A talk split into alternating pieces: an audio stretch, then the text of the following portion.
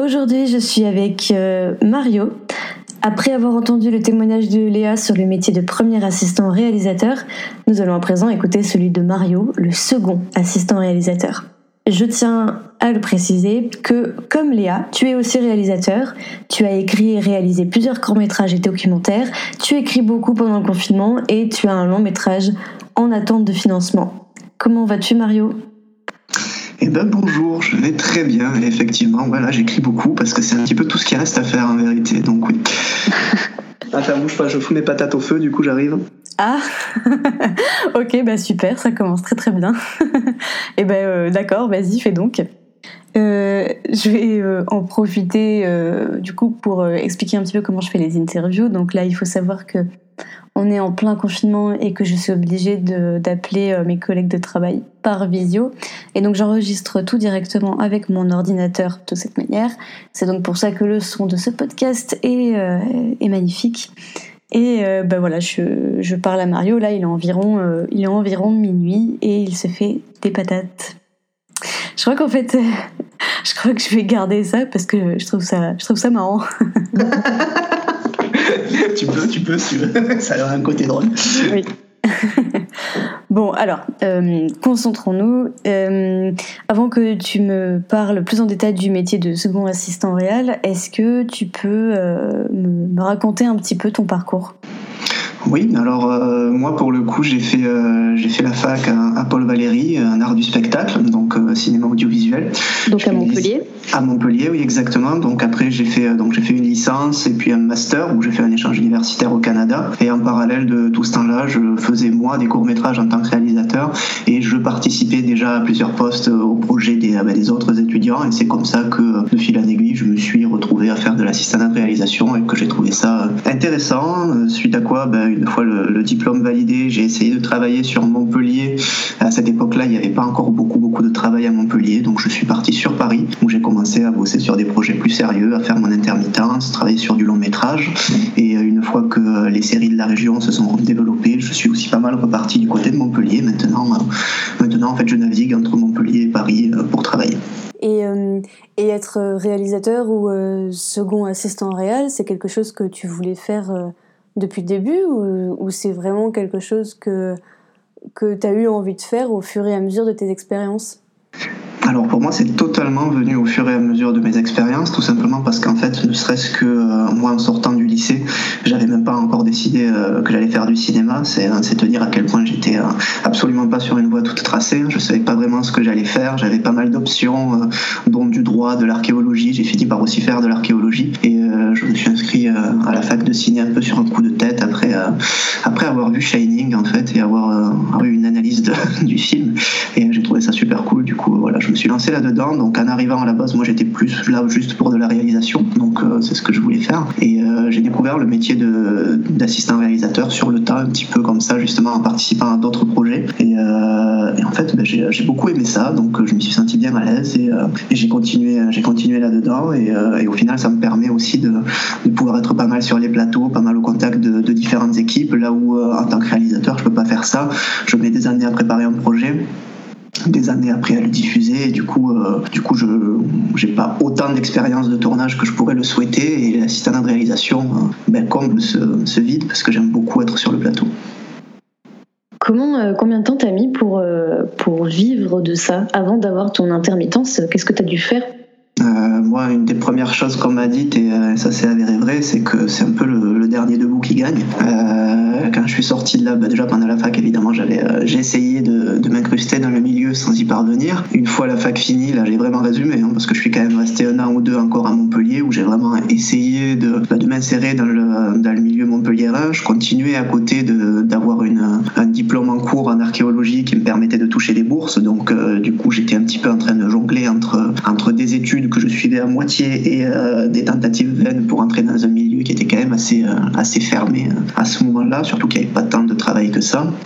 Et même une fois arrivé à Paris, où là par contre il y a du travail à foison, j'ai vite remarqué que ce qui me manquait essentiellement, c'était les contacts dans le milieu, parce que moi ma famille n'est absolument pas dans un milieu artistique, donc j'avais euh, un peu tout à bâtir et tout à construire, donc j'ai euh, j'ai jonglé entre des périodes de chômage, des périodes de travail en CDD euh, pendant quelques mois dans des trucs qui n'avaient rien à voir avec le cinéma. Hein. J'ai travaillé pour des entreprises dans la vente, dans des aéroports à Paris, enfin je veux dire j'ai fait j'ai jonglé avec pas mal de petits boulots, toujours en essayant de garder des boulots qui étaient assez, assez réduits en termes de, de volume de, de, temps au niveau du contrat. Donc je refusais tout ce qui était CDI parce qu'il fallait surtout pas que je m'enferme. Si jamais enfin quelqu'un finissait par me prendre pour faire un long métrage ou, quelque chose de, de relié à, mon vrai métier, enfin à celui que je visais en tout cas l'assistant de réalisation, il fallait que je puisse être vite dispo. Donc euh, c'était pas mal, euh, pas mal précaire, pas mal stressant et c'est vrai que c'était pas mal de phases aussi de euh, est-ce que je vais finir par arriver à faire quelque chose dans ce métier ou est-ce que je vais finir comme, comme en fait la moitié de ma promo à la fac à changer complètement de voie et à faire totalement autre chose.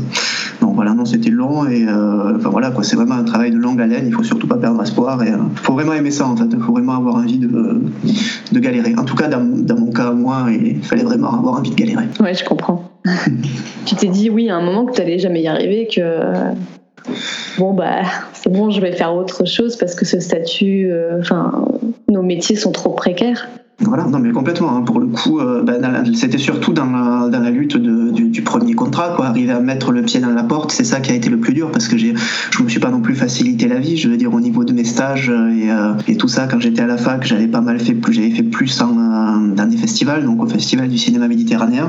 C'était une expérience géniale et en tant que réal, j'ai, je me suis nourri à fond de, de cette expérience. Par contre, du coup, j'avais pas fait de stage sur des tournages là où justement ça aurait pu être une bonne manière de rencontrer des chefs. J'avais pas, j'avais pas fait cette démarche-là aussi. Donc, euh, quand je suis arrivé vraiment au moment de, me confronter au métier, euh, il me manquait en fait tout simplement un carnet d'adresses qui aurait pu m'ouvrir les portes plus vite. Donc, euh, il a fallu quand même pas mal batailler pour avoir, pour avoir des premiers rendez-vous, pour pouvoir rencontrer des gens et arriver à faire quelque chose.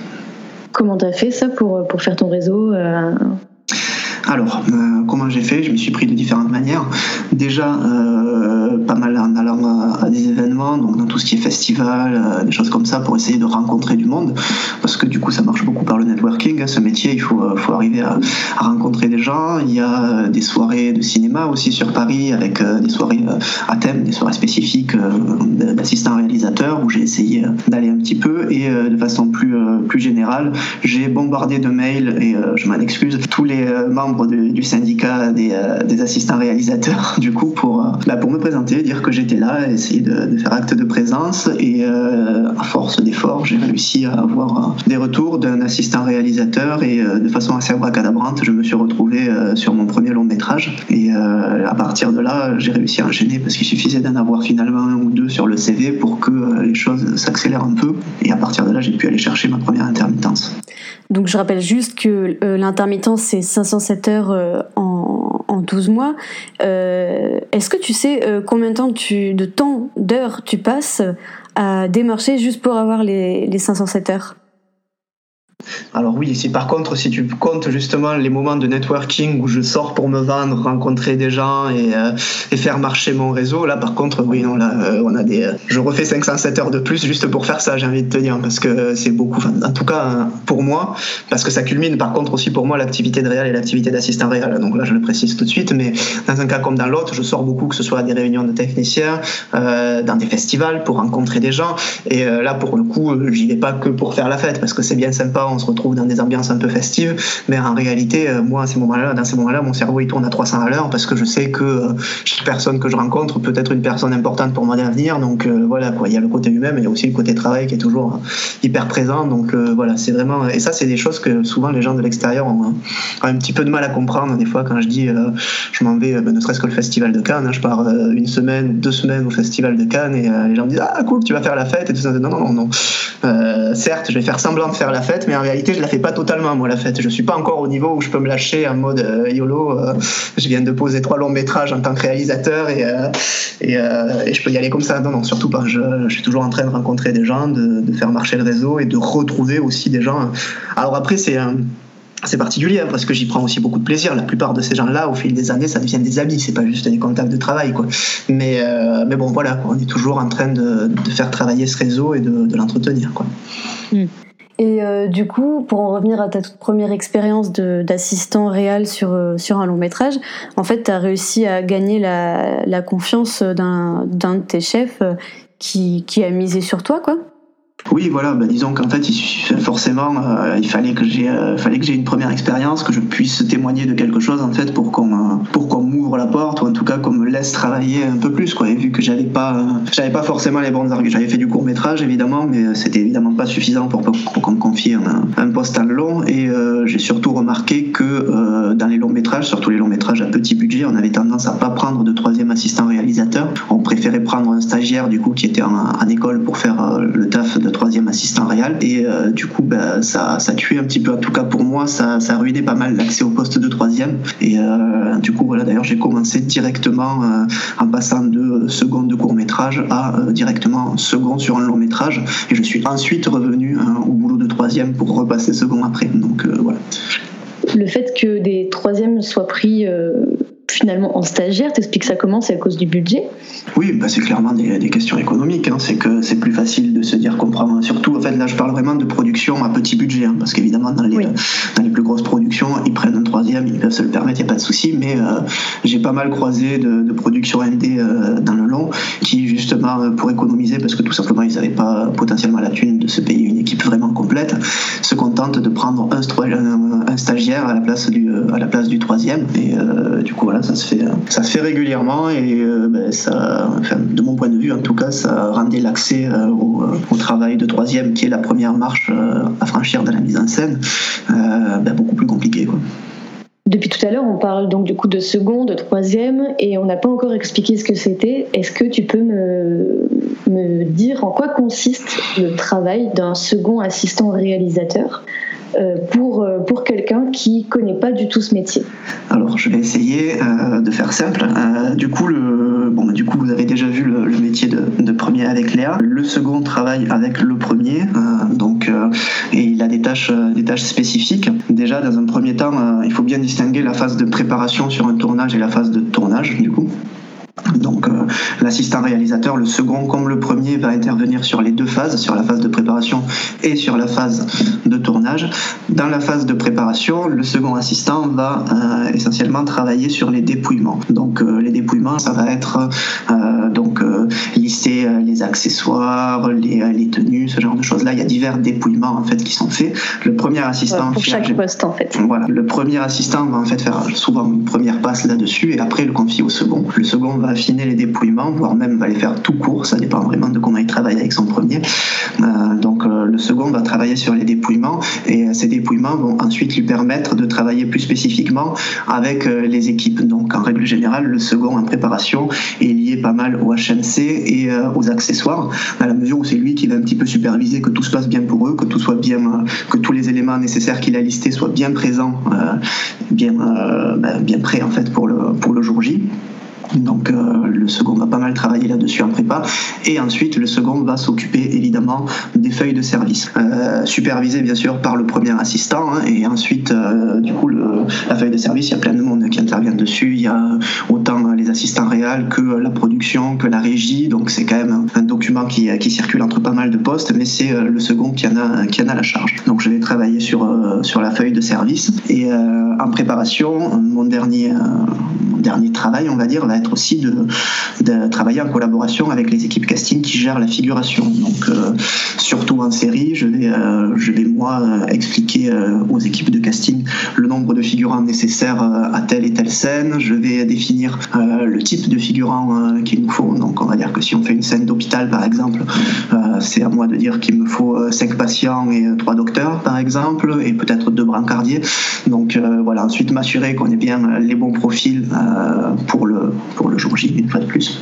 Euh, disons que moi, je vais valider euh, une première proposition euh, des castings et ensuite, je vais quand même la faire valider par Montréal. En règle générale, m'assurer qu'on est bien d'accord sur, sur la proposition parce que, évidemment, il faut que je me blinde et que j'évite les mauvaises surprises une fois le, jour du tournage arrivé. Si en réalité, il voulait pas de brancardier et que je me retrouve avec deux brancardiers, c'est moi qui passe pour une branque et ça, je préfère éviter. Donc, voilà, tout simplement, je, je me couvre. D'accord. Donc euh, voilà, donc ça c'est pour la partie du coup euh, préparation. Et euh, donc une fois que, cette, cette préparation est terminée, évidemment on passe à la partie tournage. Et là, pendant le tournage, euh, ça va aussi, encore une fois, pas mal dépendre de la manière dont je travaille avec, euh, avec mon premier assistant. Mais de façon générale, il faut, euh, comprendre que euh, on a le premier assistant qui va gérer l'ensemble du plateau, le troisième assistant qui va être plutôt au niveau du HMC, qui va faire la navette et nous amener les acteurs au plateau, s'assurer que la préparation des acteurs se fasse bien. Et moi, du coup, je vais être quelque part entre les deux, un petit peu plutôt près du plateau en réalité, et je vais gérer donc toujours ma feuille de service parce qu'il faut que je sois en train de préparer mes feuilles de service des jours suivants en collaboration avec les divers chefs de poste qui vont m'indiquer combien de temps il leur faut euh, pour s'installer le matin, etc. Donc j'ai toujours des, informations à rajouter sur cette feuille qui est omniprésente en fait dans ma journée de travail parce qu'il y a toujours des modifications à faire selon comment la journée en cours avance. Est-ce qu'il faut reporter des séquences? Est-ce qu'il faut changer des choses? Euh, J'ai toujours ça quelque part dans un coin de ma tête. Et euh, ensuite j'ai aussi le travail là avec la figuration. Une fois sur le plateau, c'est moi en collaboration avec le premier assistant qui vais gérer le placement et la gestion de la figuration euh, donc sur euh, à l'image. Donc euh, voilà, c'est moi qui vais leur créer des petites micro-interactions qui fait faire vivre en fait, qui fait faire vivre l'image avec les avec les figurants. Ça c'est le gros de le gros de mon métier pour faire pour faire assez simple sur le plateau. et voilà, et après évidemment j'assiste j'assiste le premier comme il le souhaite, hein, parce que des fois il a d'autres tâches annexes à me confier, euh, quelles qu'elles soient. Je veux dire, j'ai des fois été euh, appelé à juste prendre la face pendant, pendant une scène ou pendant un plan, parce que le premier d'aller régler quelque chose d'urgent à l'arrière.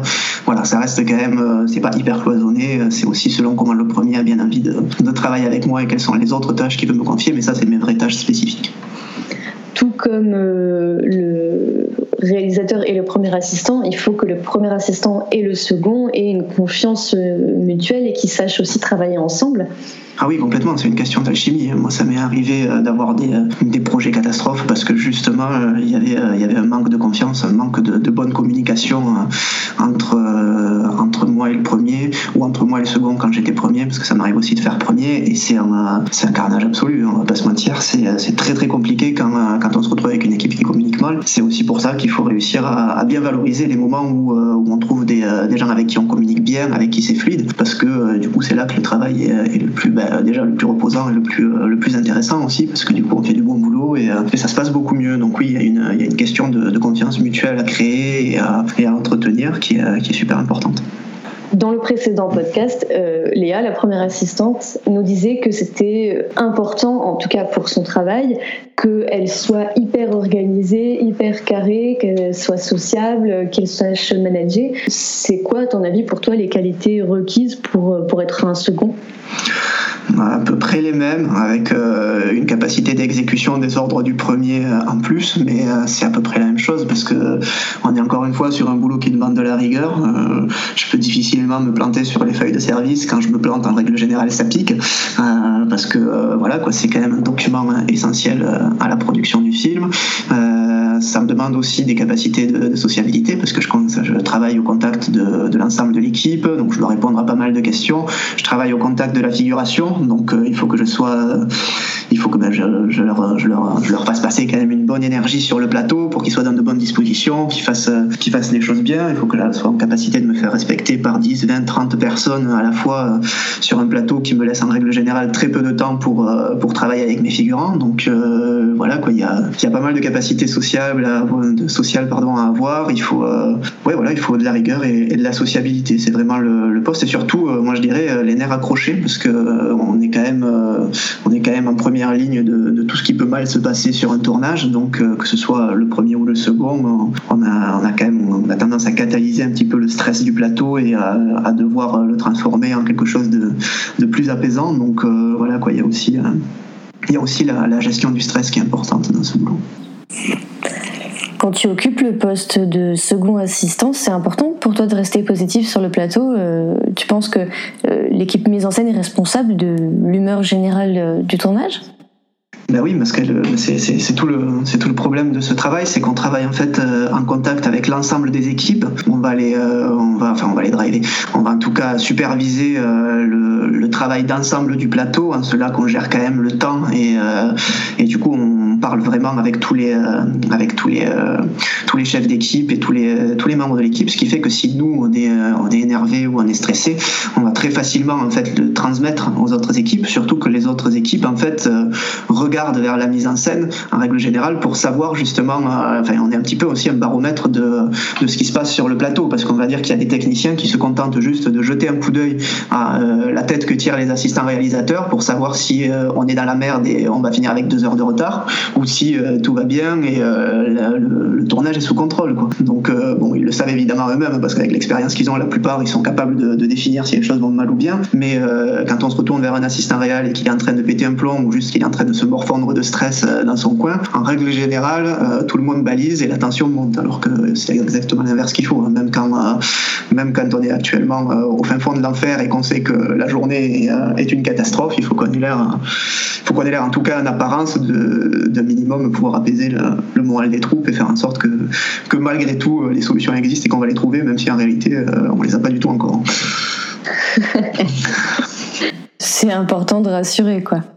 Oui, voilà, bah oui, complètement, parce que sinon, en règle générale, l'équipe après s'enfonce dans une spirale négative qui ne fait qu'empirer le, le problème initial, quel qu'il fût. Hein, euh. Qu'est-ce qui se passe euh, selon toi si ton poste est supprimé? Si euh, voilà, tu es sur un, un, gros tournage et il n'y a pas de second, il n'y a pas de troisième, il n'y a pas de stagiaire je pense que le premier se pend, tout simplement.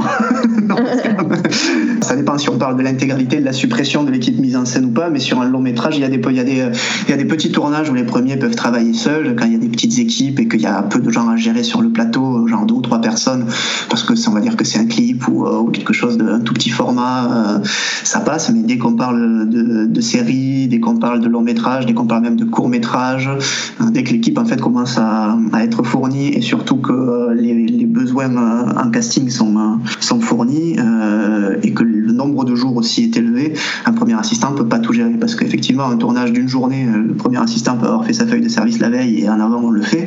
Autant dès qu'on passe à 2, 3, 4 jours, il faut quand même quelqu'un justement pour aider le premier parce que si le premier doit assumer les tâches du second, euh, ben, fatalement, il est absolument plus à la face, donc au plateau en train de superviser le tournage en cours et, et du coup, ben, ça crée un décalage et ça, ça fait des pertes de temps et ça crée évidemment un bordel monstre sur le plateau. Le but du second assistant, en fait, c'est qu'il est là pour anticiper les jours suivants. Nous, on est un petit peu en train de travailler sur le journal du lendemain, pendant que le, premier assistant, lui, vit au présent, il vit la journée, en cours. Donc euh, voilà, si on supprime euh, au premier assistant la possibilité d'avoir quelqu'un qui pense à la suite, euh, le premier assistant doit, doit assumer une charge de travail supplémentaire qui est juste impossible en réalité humainement à assumer pour, pour arriver à faire tenir le plateau. Donc pour le coup, je pense que, que le poste de second est, est vraiment indispensable. Le poste le troisième est important, mais euh, dans, une certaine mesure, le second peut l'assumer si vraiment euh, les nécessités du tournage budgétaire euh, l'obligent, et que le, nombre de, comédiens n'est pas, super important non plus. Mais sinon, le, poste de second, lui, c'est très très difficile, à mon sens, de, de, se passer du poste de second. C'est une économie malheureuse qui de temps en temps se fait et qui en règle générale se paye. D'accord. Tu fais combien d'heures par jour à peu près? Ça... T'as as beaucoup d'heures sup aussi euh, elles, sont, elles sont payées de manière générale? Je suis souvent sur des journées à 8 heures en vérité, donc on me déclare des journées de 8 On peut déclarer 10 heures, mais on peut aussi déclarer 8 heures. Moi, souvent, c'est plus des journées de 8 heures. Euh, et, euh, et pour le coup, euh, non, en fait, ça va dépendre, là, encore une fois, du, projet. Parce que dans un projet, dans un gros projet bien, bien fait, bien, bien produit, avec de l'argent, en gros, hein, clairement, les heures supplémentaires vont être payées. Il y a quand même pas mal de choses qui vont être payées. Euh, dans des projets plus petits, très sincèrement, très souvent, les heures supplémentaires, ça, ça passe complètement à l'as. c'est c'est là par contre c'est une espèce de devoir de solidarité finalement de l'équipe qui accepte cet état de fait. C'est pas quelque chose qui nous est imposé, c'est juste qu'on sait que ça va, se passer comme ça et on nous le dit clairement, donc euh, ça va. Mais même au-delà de ça, il y a, euh, enfin moi en tout cas ce que je vois, c'est que très souvent, même quand je rentre chez moi, que je suis plus supposé être sur euh, mes heures officielles de travail, un assistant réalisateur, il y a toujours le coup de fil qui arrive pour me dire, hé, en fait, il faut revoir ça, il faut reprendre un truc sur la feuille avant de la renvoyer en catastrophe.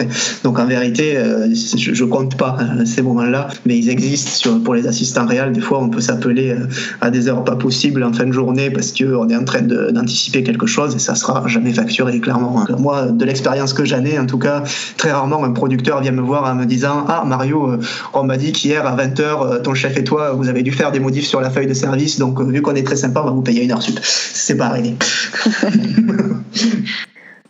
comment t'expliques que ce soit autant la galère de faire 507 heures en 12 mois? À tout moment, on peut nous proposer une production et euh, la production en question va être annulée ou va être reportée. Euh, on va avoir des périodes de stress où on va se demander en fait euh, est-ce qu'on va réussir à faire nos 507 heures? Parce que même si 507 heures ça n'a pas l'air d'être beaucoup, en réalité il faut se dire que le moment où nous on intervient sur le plateau, ça arrive après pas mal de phases importantes sur un, sur un film. Donc il faut d'abord que le film se finance, il faut d'abord que le film se prépare, qu'il se casse pas la gueule entre le moment où on nous dit qu'éventuellement on va travailler dessus et le moment où effectivement on va travailler dessus. Donc il y a vraiment des euh, des phases comme ça où juste euh, on n'a pas de on n'a pas de travail. Moi aussi par exemple, je travaille avec des équipes qui font pas mal de tournages d'extérieur. Donc euh, et vu que je suis pas encore inséré dans le milieu depuis si longtemps que ça, j'ai pas un réseau non plus énorme énorme, ce qui fait que je vais avoir aussi des passes à vide pendant la période d'hiver. Très souvent au-delà de décembre jusqu'à fin février, il y a beaucoup moins de tournages parce que les jours sont moins ben, les jours sont moins longs. Donc les, les gens en général réservent les tournages pour à partir du printemps. Il y a pas mal de tournages d'extérieur du coup qui qui ne se font pas hein, pendant l'hiver. Et euh, moi, je me retrouve très souvent à avoir deux mois où il se passe rien ou si peu, euh, donc où juste je fais rien. C'est pas que je trouve, c'est pas que je cherche pas de travail, parce que limite là, autant avoir une semaine de temps en temps c'est cool, autant avoir deux mois d'affilée c'est très très long.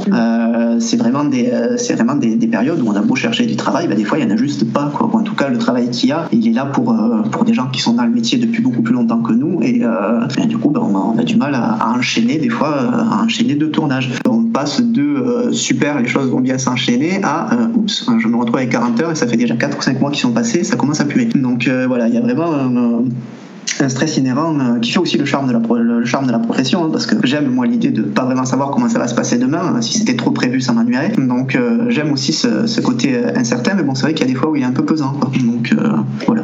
Et aussi, quelque chose que je voudrais ajouter, c'est que dans les 507 heures, toi, tu fais pas forcément tout le temps second ou troisième assistant. Au début, surtout les deux premières années, je prenais pas mal de, boulot en régie aussi pour euh, donc des petits renforts régie, du blocage, des choses comme ça pour arriver à faire à, faire mes 507 heures. J'étais obligé de marier un peu les deux parce que euh, il y a beaucoup plus de besoins en régie euh, qu'un assistant réel. Un assistant réel, il y en a trois sur le plateau, donc c'est très limité. les régisseurs sur un film comme Mission Impossible, il y a besoin de centaines de personnes pour bloquer des rues. donc là, directement, il y a beaucoup plus de place pour tout le monde. Donc il y a aussi des heures à aller chercher comme ça au début quand on commence, quand on est en début de carrière. Là, maintenant, euh, je le fais de moins en moins. J'ai dû faire quelques heures de régie l'été dernier parce que justement, euh, je m'étais de nouveau retrouvé dans une phase où, euh, où les tournages que j'espérais ne se sont pas faits et j'ai été obligé du coup de rétro-pédaler et d'aller chercher 30-40 heures pour finir mon statut en régie.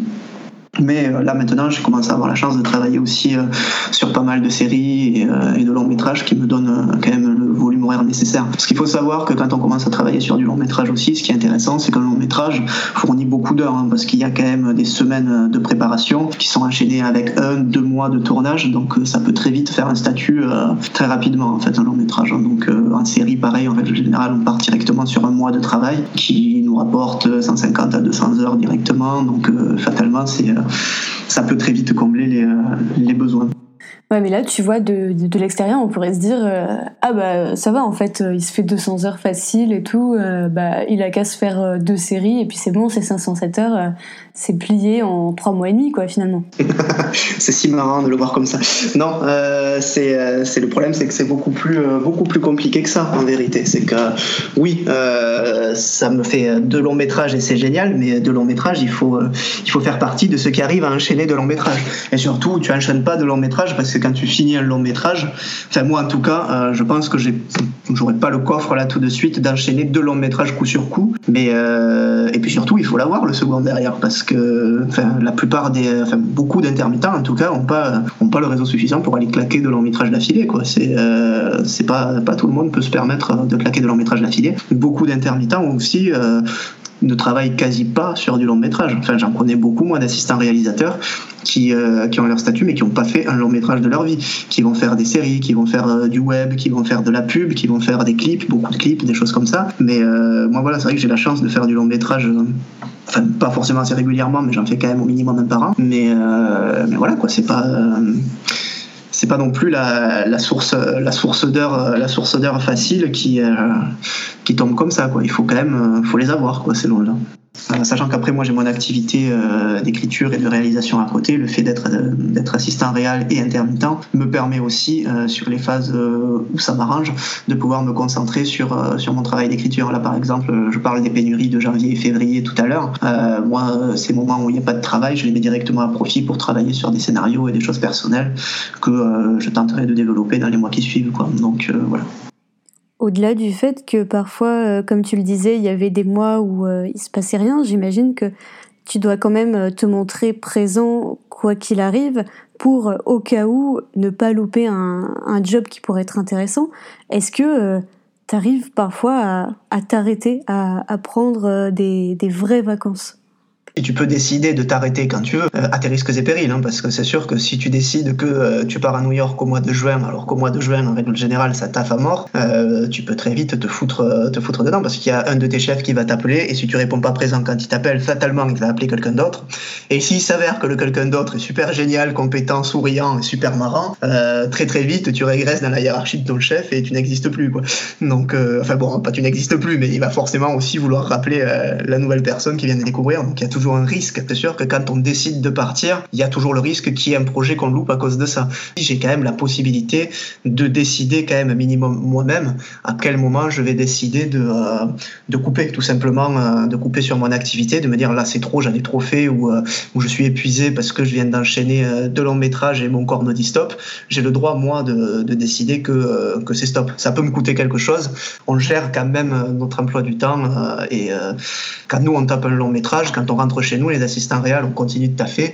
Et à la fin d'un boulot, très sincèrement, si on ne prend pas une semaine, on est mort, hein, parce qu'on est dans des étapes pas possibles. Donc euh, voilà. Tu arrives à couper vraiment? Totalement? Ouais, non.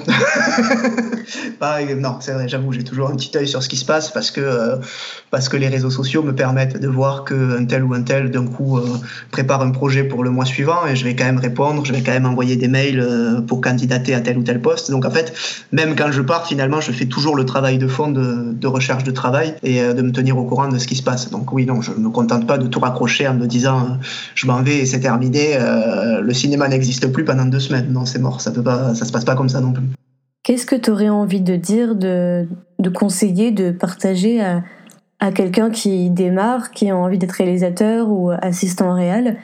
Qu'est-ce que qu'est-ce que tu aimerais lui dire? Euh, j'aurais envie de non très sincèrement j'aurais envie de commencer parce que je commence à chaque fois que quelqu'un me parle de ça euh, euh, qui se pose clairement la question s'il n'y a pas un autre métier qui lui plaît s'il n'a pas une autre passion. Parce que s'il a une autre passion euh, autant qu'il aille la chercher maintenant parce qu'il y a un moment, à un moment ou à un autre, en fait, ce qui va se passer, c'est qu'il va galérer, il va vraiment galérer et euh, il va se poser la question au fin fond de sa galère après avoir peut-être perdu un ou deux ans. Et s'il a effectivement une autre passion, s'il a effectivement un autre chemin qu'il aurait pu prendre, il va changer de chemin. Il va clairement se barrer faire autre chose parce que c'est un métier très dur et c'est un métier qui, euh, qui laisse beaucoup de jours incertains. En fait, si on fait ces métiers-là, si on travaille dans le cinéma, c'est vraiment parce qu'il n'y a rien d'autre. En fait, j'ai envie de dire, c'est vraiment parce qu'on est, on est tellement passionné par ce, par cette, ce travail-là qu'à chaque fois qu'on fait autre chose, on s'ennuie ou on est, on est déprimé. Euh, moi, je sais que je le fais parce que parce qu'à chaque fois en fait que je me suis posé la question, je me suis juste retrouvé à me dire ouais mais non parce que si tu fais pas ça, tu vas être malheureux clairement, tu vas tu vas déprimer dans ton coin parce que le reste a l'air le reste a l'air fade quoi. Et euh, non voilà déjà se poser clairement cette question-là parce que s'il y a une autre voie et qu'elle est plus simple, euh, autant y partir de suite hein, parce que sincèrement sinon vous allez y partir au, bout d'un moment vous allez y partir parce que c'est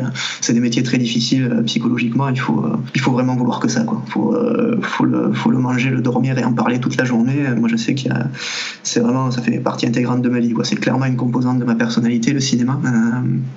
Donc voilà, mais après, si vous avez ça, euh, commencez déjà, si vous êtes encore en études, par essayer de faire euh, beaucoup de stages, euh, multiplier les stages au-delà des stages qu'on vous demande, profiter justement de, de l'opportunité de pouvoir arriver euh, avec, euh, avec une certaine forme de gratuité dans des équipes de production qui vont du coup beaucoup plus facilement vous accueillir pour vous former. Vous allez rencontrer des assistants réels, vous allez vous faire un réseau, parce que le réseau, c'est le maître mot. Ne croyez surtout pas que le diplôme que vous êtes en train de préparer va vous ouvrir la moindre porte, parce que c'est faux le diplôme que vous préparez vous donne des outils pour comprendre le milieu du cinéma. Le diplôme que vous préparez vous permet de rencontrer d'autres personnes qui feront le milieu du cinéma de demain. Donc faites-vous des amis évidemment. Euh, mais euh, comprenez bien que clairement, la seule et unique chose qui va vous permettre de travailler, c'est la volonté que vous allez mettre dans la recherche de, tournage, dans la recherche de stage, dans, bah, le networking et dans, le fait de rencontrer les bonnes personnes au bon moment. Partez du principe que vous aurez beau essayer de tout maîtriser, il y a une part de chance incroyable dans le fait d'arriver ou pas à faire ce métier, qu'il faut arriver à rencontrer la bonne personne au bon moment, à savoir quand elle a besoin de vous.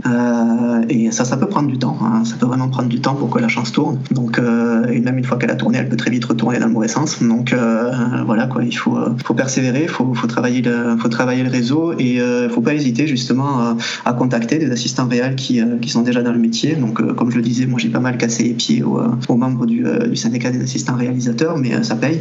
Il y en a qui vont qui vont pas vous répondre. En fait, la trois quarts vous répondront pas, mais sur le quart qui vont vous répondre,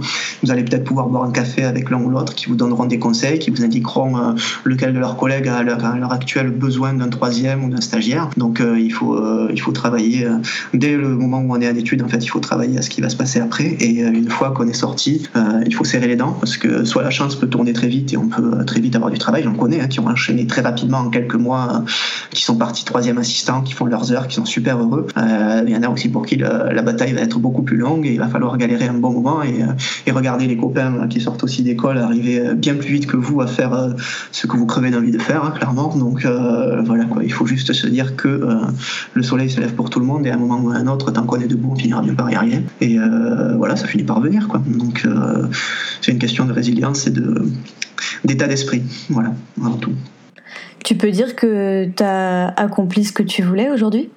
J'ai euh, accompli une partie de ce que je voulais, à savoir mettre un pied euh, dans ce milieu-là, vivre de ce milieu-là, et euh, j'en suis heureux. moi, je pense qu'il faut, toujours réactualiser ses, rêves pour aller chercher toujours, plus, mais quand même être content de, ce qu'on a, parce que je suis, très content, moi, d'arriver à, travailler dans le milieu, et je mesure la, chance que j'ai quand je vois le nombre de gens qui étaient en fait avec moi en cours, tout simplement, et qui n'arrivent pas à travailler dans ce milieu, qui auraient aimé pouvoir faire une carrière, une carrière comme je suis en train de la faire maintenant, et, qui ont juste pas eu la fameuse chance au bon moment ou qui sont partis sur d'autres voies pour X ou Y raison. Et, euh, du coup, moi, je suis content d'être euh, d'être quand même dans, bah, dans le bon côté, quoi, tout simplement, dans celui de, ceux qui arrivent à travailler, à faire des choses et à, vivre d'une passion qui est franchement géniale. Hein, parce que vous le verrez quand vous vous retrouverez sur les plateaux, euh, c'est quand même une excitation et une, une vie qui est, qui est fabuleuse. C'est, quelque chose qui, on, en, on, en, redemande, même quand on est crevé à la fin d'un long métrage et qu'on, qu'on se dit qu'on a vécu l'enfer, on se demande juste quand est-ce que ça va reprendre en vérité. Hein. Donc voilà, c'est, des métiers passionnant.